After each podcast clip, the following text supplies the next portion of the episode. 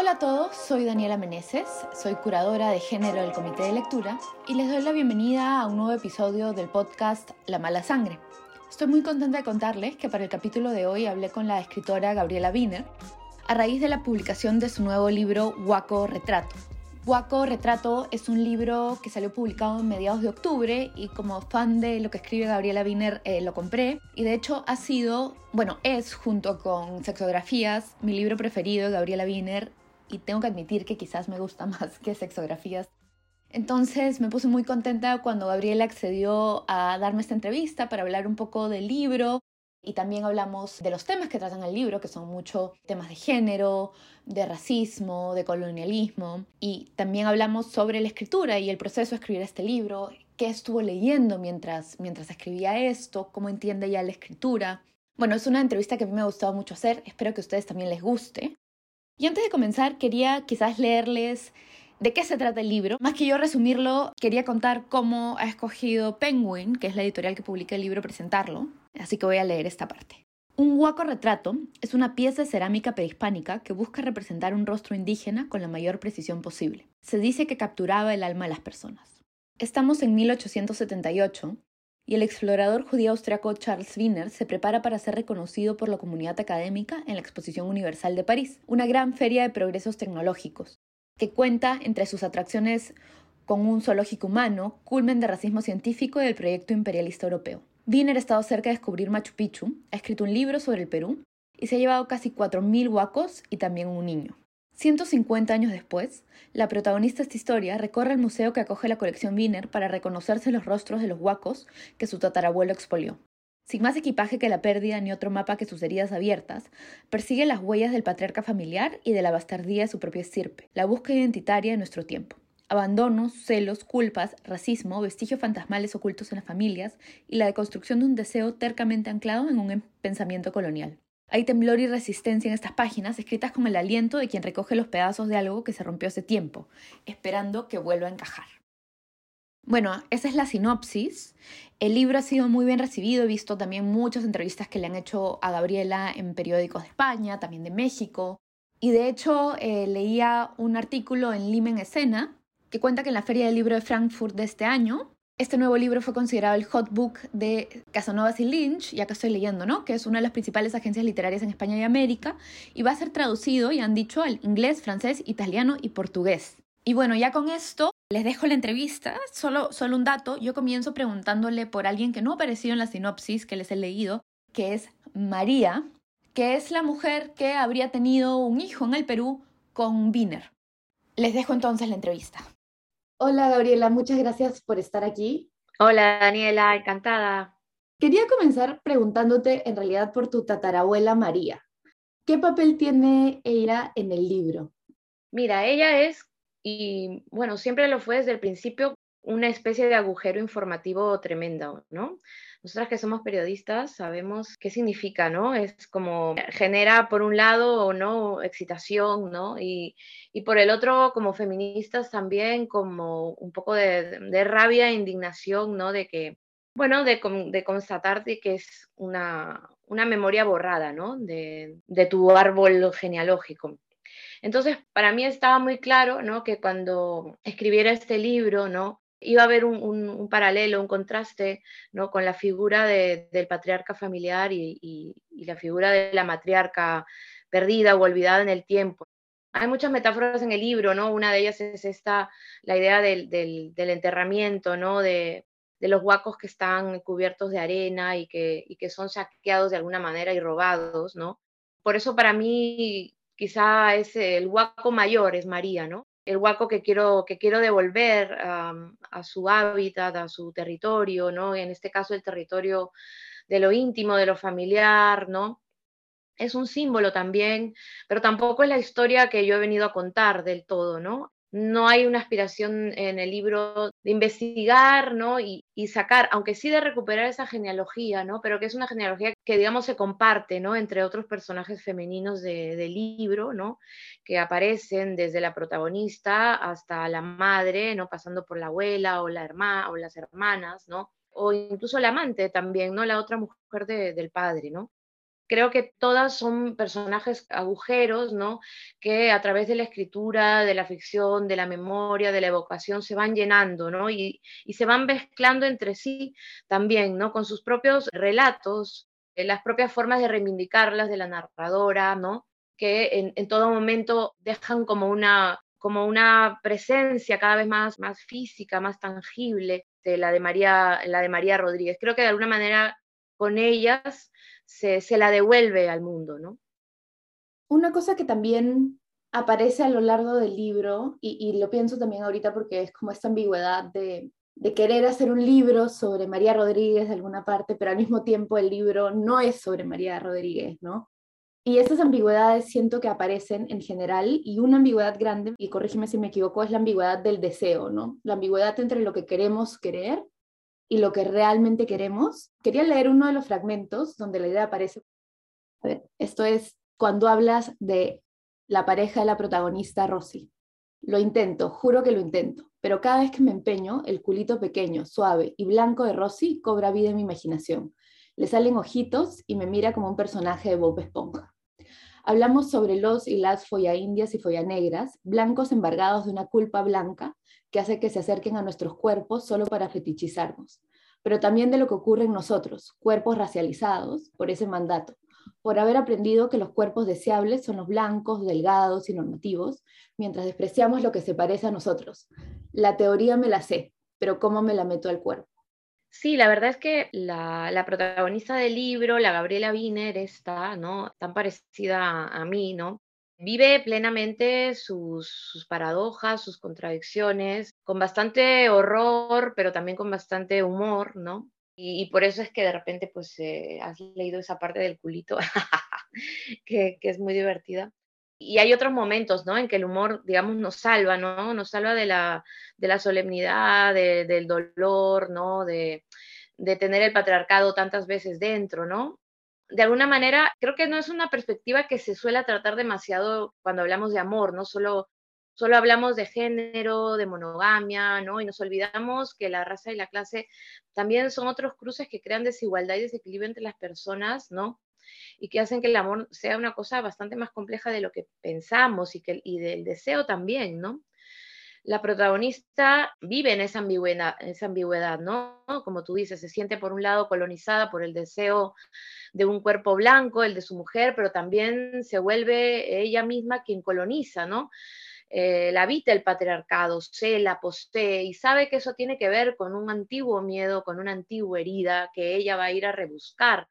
Sabe que ha dejado por el camino regadas piezas, ¿no? de su historia familiar, donde ella también ha sido víctima pues de, del desamparo, ¿no? Digamos, soportando en medio de su hogar, ¿no? Una, la doble vida de su padre, la traición a su madre o la humillación a su madre, ¿no?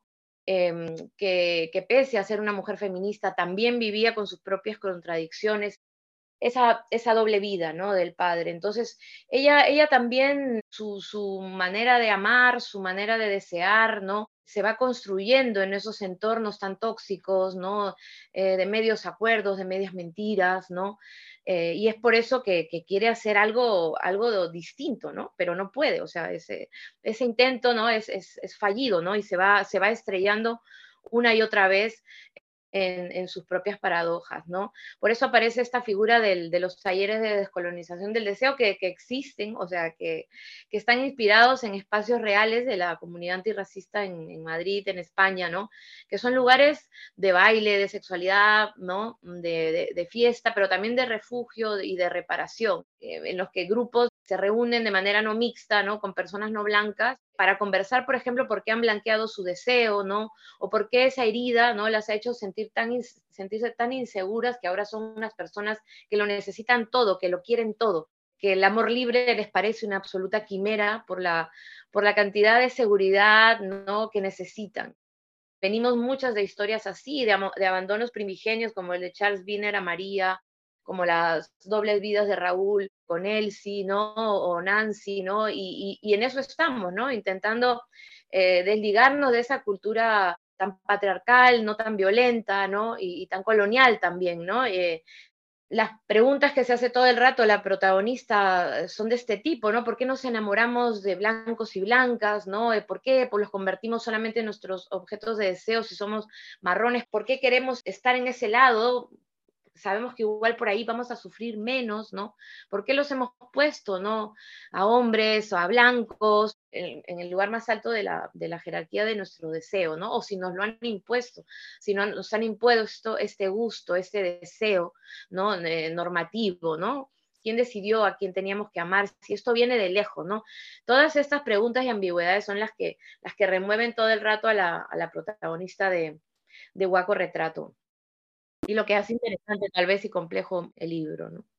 Claro, porque justamente a mí una de las cosas que más me gusta es cómo, cómo toma estas ambigüedades y estas preguntas de frente, digamos, ¿no? No trata de esconderse la, protagonista detrás de esta idea de que está descolonizada y, y, es perfecta. Y justo en esa línea, te quería preguntar si la protagonista quiere ser Wiener, o sea, quiere ser descendiente de Charles Wiener, ¿no? Porque hay como toda una crítica a él, pero luego hay en específico un párrafo donde, digamos, la protagonista está describiendo a Wiener, pero yo diría que, se está, que te está describiendo a ti.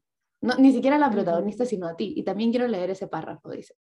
Wiener es, en efecto, un narrador fluido, un cronista del detalle y del exceso, un fabulador de aquellos que saben cuánto deben pasarse por el forro la ética y las convenciones literarias para mantener enganchados a sus lectores, que no duden sazonar con toda clase de recursos la historia de sus aventuras, alterando las reglas del juego en un lugar donde no debería exagerarse. Y es sin duda el creador de su propio héroe protagonista, él mismo. Si hubiese vivido en el siglo XXI, lo hubieran acusado de lo peor que se le puede acusar hoy a un escritor, de hacer autoficción. Entonces, hay un orgullo de ser eh, descendiente de Charles Wiener, a ver, ella claramente está metida, ¿no? En un proceso, ¿no? En el que espera descolonizarse. Ella confiesa, ¿no? Con dureza qué tanto se siente víctima y verdugo, qué tanto se siente colonizada y colona también. Por algo, ¿no? Tiene esta cara de huaco, este color marrón y a la vez tiene este apellido Wiener, que es con el único que firma las cosas que escribe además, ¿no? Y que confiesa que desde niña había sido su salvoconducto con ese otro mundo del privilegio, digamos. Esto de alguna manera le salvaba de su color, le salvaba de su cara de guaco, le salvaba de la María y del Bravo y de Elsie y de ser toda, todo eso que normalmente se deja atrás.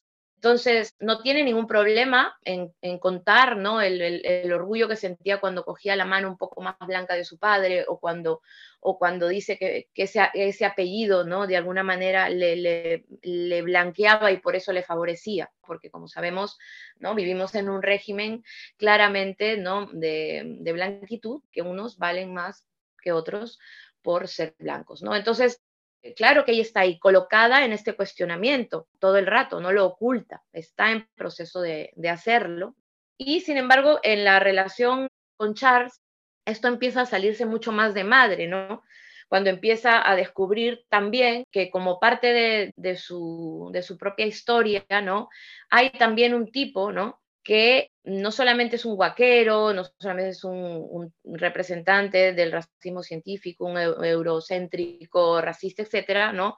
Eh, con el que pelea y pelea con su legado y pelea con su libro, ¿no? Sino que empieza también a ver el otro lado del personaje, ¿no? El otro lado del personaje es este lado de Wiener, ¿no? Migrante, en el que también ella se ve reflejada, ¿no? Porque él era un migrante austriaco en Francia, ¿no? También no era un cualquier migrante, un migrante, judío, o sea, con una cuestión religiosa ahí tremenda, ¿no? Piensa que no faltaba demasiado para el holocausto cuando Wiener murió. Entonces, esto, esto hace que Wiener también pues, tuviera una especie de vida fraudulenta en la que exageraba sus méritos, ¿no? Para, de alguna manera, protegerse también de una hostilidad y de una y de una persecución evidente de, por su identidad, ¿no? Entonces, hay espejos todo el rato, eh, no todo es blanco y negro, ¿no? También la cita que tú mencionas, que es finalmente, yo creo que el, único momento en que ella, barra yo, ¿no? Encuentra la verdadera afiliación o la que le interesa con ese Wiener. Y es, creo, a través de, de descubrir que él era un tipo de escritor como ella siempre se ha sentido, un tipo de escritora que ella también se ha sentido, de un escritor de, mm, que protagoniza, ¿no? Este, una serie de, un relato de hazañas propias, y así encuentra ella, ¿no? O elige más bien su parentesco con Wiener, que ni, ni será por Blanco, ni será por Wiener, ¿no? Sino que será porque de repente, ¿no? Han escrito sobre sus, sobre sus movidas, han escrito sobre sus hazañas, ¿no? Han protagonizado historias y creo que ahí se da como una especie de solidaridad, de solidaridad en el género, pero no en el género de, del género que conocemos, ¿no? Sino en, una especie de género literario despreciado también, ¿no? el del yo, ¿no? El de, el de insuflar el yo, todo eso obviamente está dentro de una, de, una mirada humorística, ¿no? Este, hay algo de verdad, hay algo de burla, hay algo de humor, ¿no? Pero sí que, sí que este parentesco es, el, que, el, que me gusta, el, que me gusta que quede, ¿no? Que es un parentesco elegido. Y, y esa frase, digamos, también es importante y como dices, se nota el humor porque a pesar de que es un libro sobre Gabriela Wiener, es un libro sobre Gabriela Wiener que como dices, un poco me imagino que se pasa por el forro la ética de vez en cuando, que inventa, que exagera, ¿no? Y esa es una cosa importante del libro también, que creo que tú resaltas mucho en las entrevistas y que está acá, de alguna manera, confesado. Claro, lo que pasa es que como este libro es una novela, ¿no? Mm, no creo que haya como más exposición que lo que me he expuesto otras veces, pero sí que me interesa jugar con la, con la verdad y la mentira, con la ficción y la no ficción, me interesa confundir un poco más, eh, me interesa que no todo, porque sé o sea, perfectamente la cantidad de ficción que hay en ese libro, y no es poca, ¿no? Me río sola, me río, ahora me río sola porque ahora se atribuyen, me atribuyen como reales unas cosas que no lo son y viceversa, ¿no? Y entonces, bueno, pues el juego literario está echado, ¿no?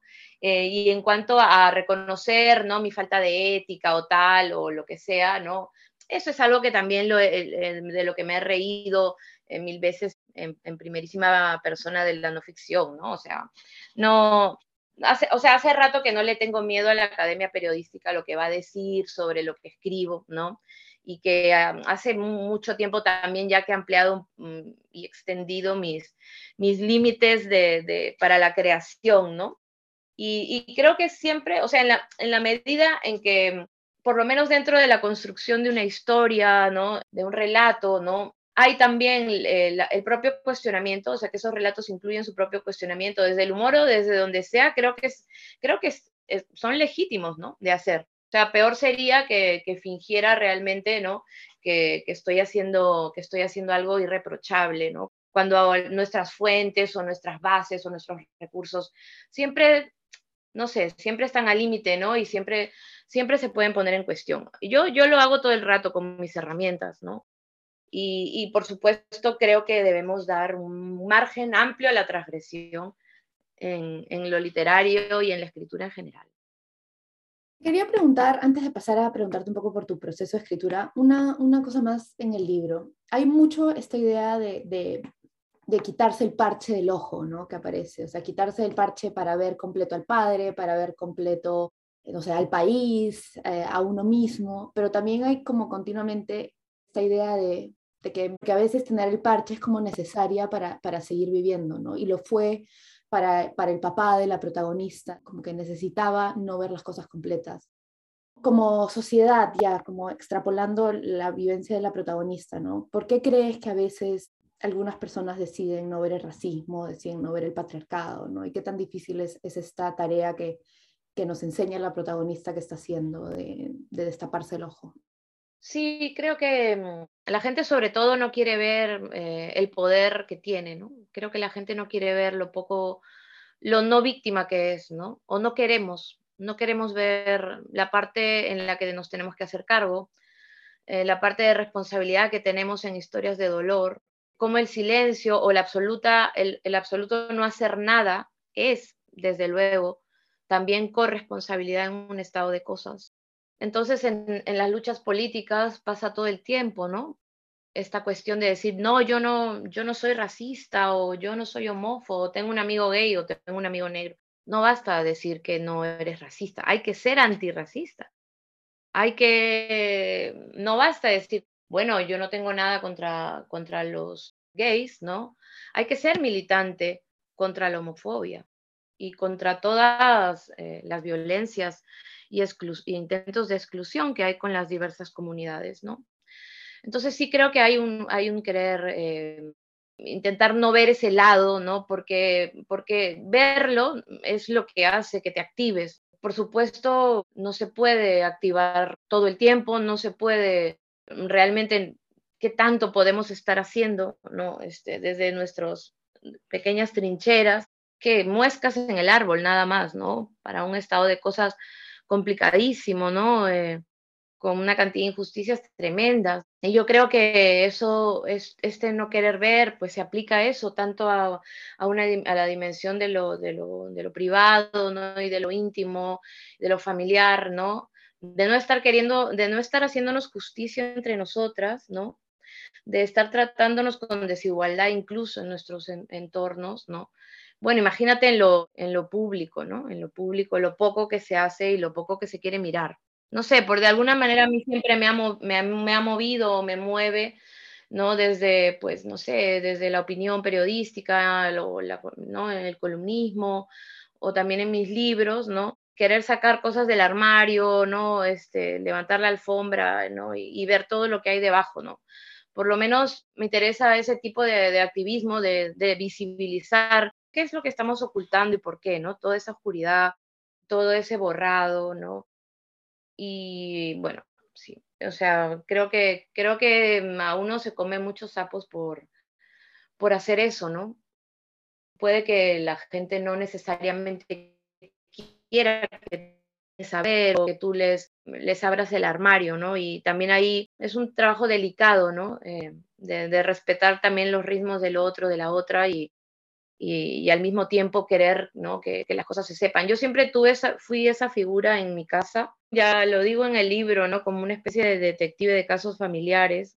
Siempre me metí en los cajones de, de a mirarlo todo, ¿no? O sea, a ver, estoy, ha estado siempre al límite, ¿no? De la, de entre la, la, la, invasiva, la chismosa directamente, ¿no? O sea, esto es violencia también, ¿no?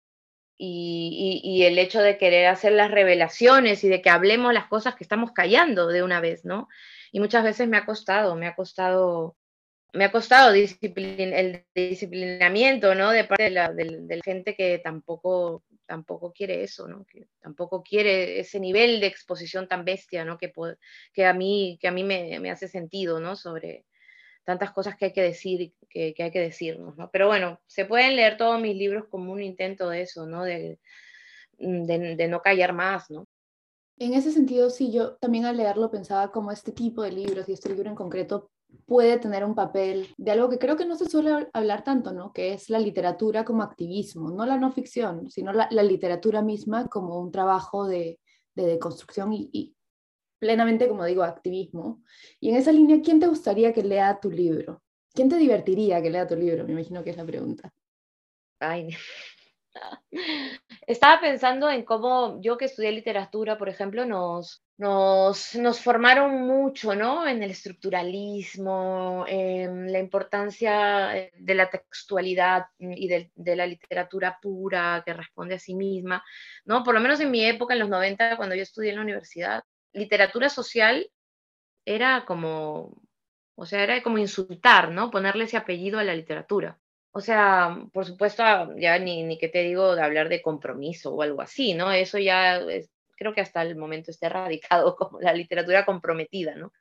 Este, se estaba saliendo, estábamos en la época de la generación X, pues obviamente, ¿no? Se venían de, de etapas, de épocas mucho más combativas, políticas, ¿no? Donde, donde había una, una literatura que estaba, que estaba en el mundo, ¿sabes? Y ahora a mí, o sea, yo ya, ya no tengo ningún este, temor en, en, hablar directamente de, que, de hacer literatura social, ¿no? Y de, que, y de que es una manera de hacer literatura.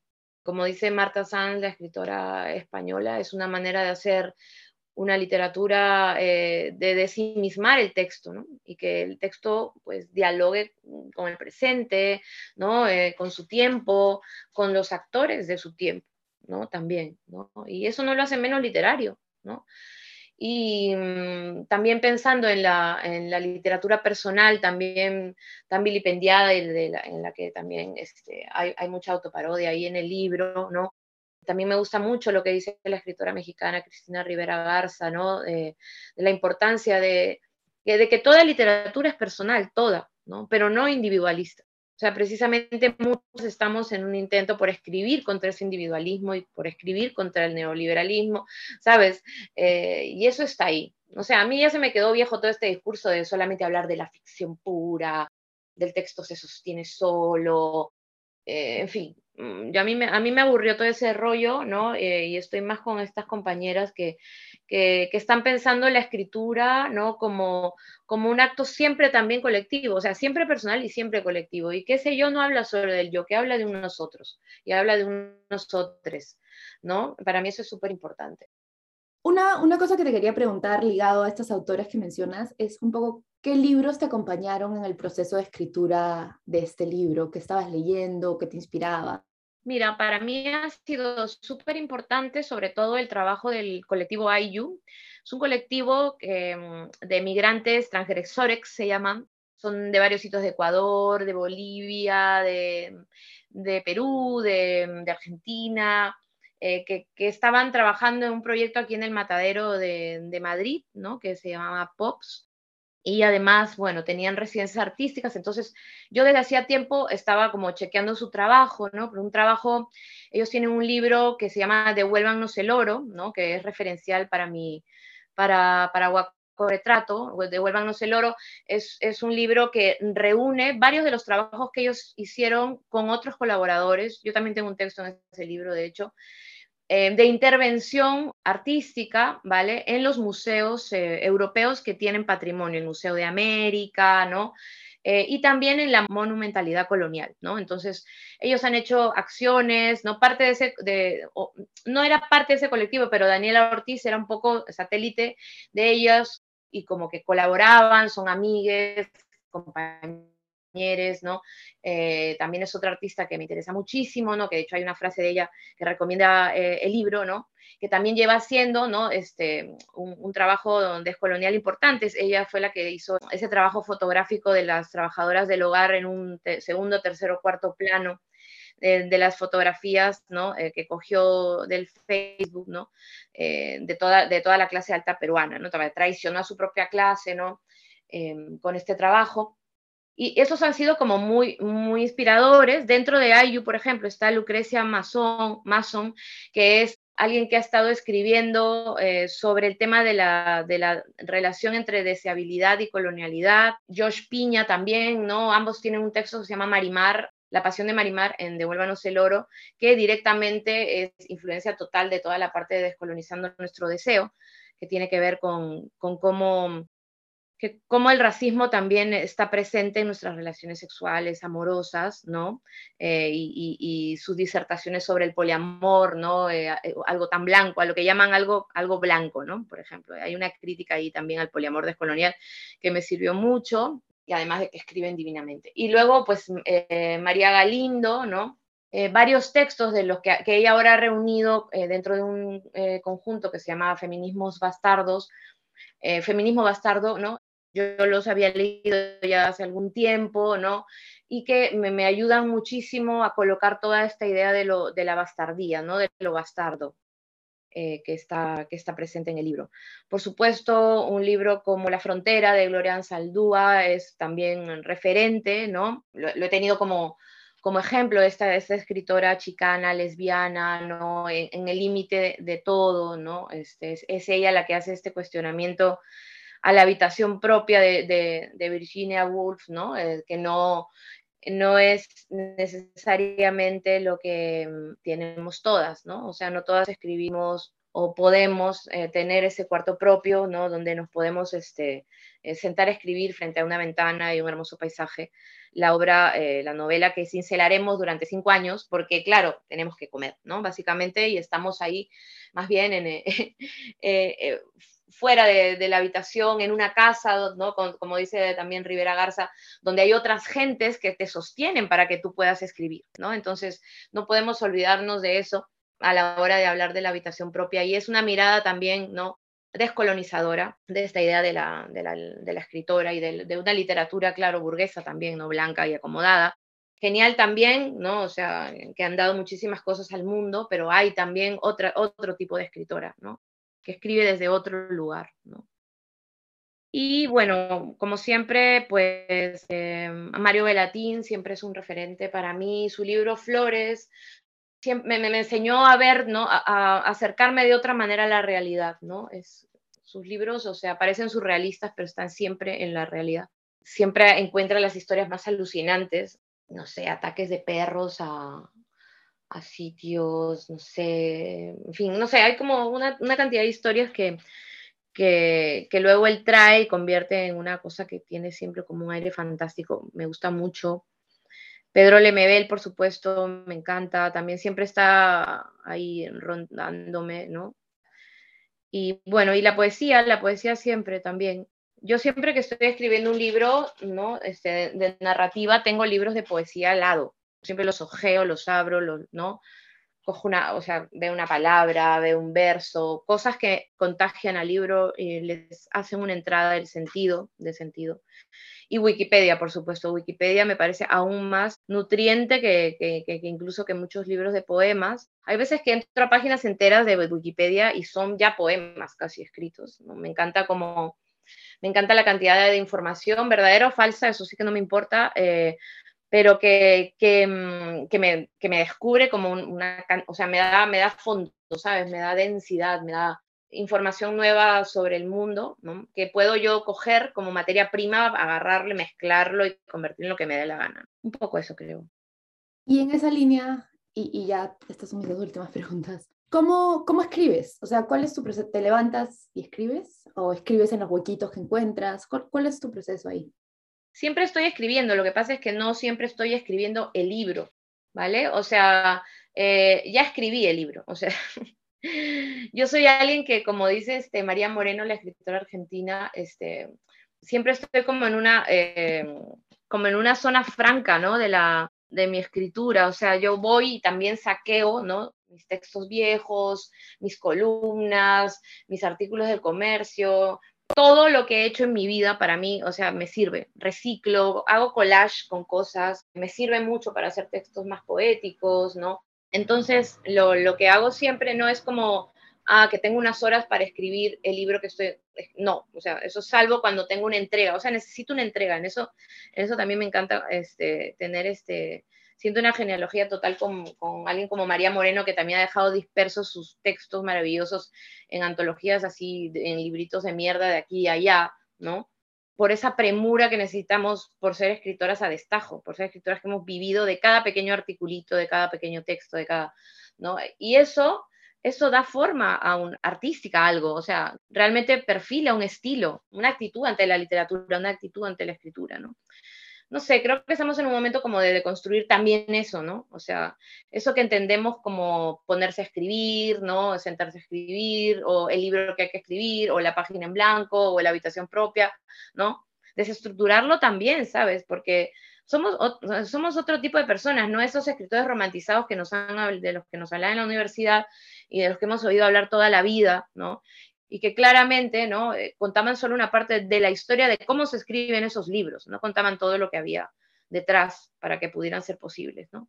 Entonces eso, nada, tengo, tengo, mm, no, o sea, siempre estoy escribiendo, pero no necesariamente estoy escribiendo algo que va a terminar en un gran libro, no necesariamente estoy, pero casi siempre estoy escribiendo algo por lo que me van a pagar y voy a comer, porque intento no escribir gratis, claro.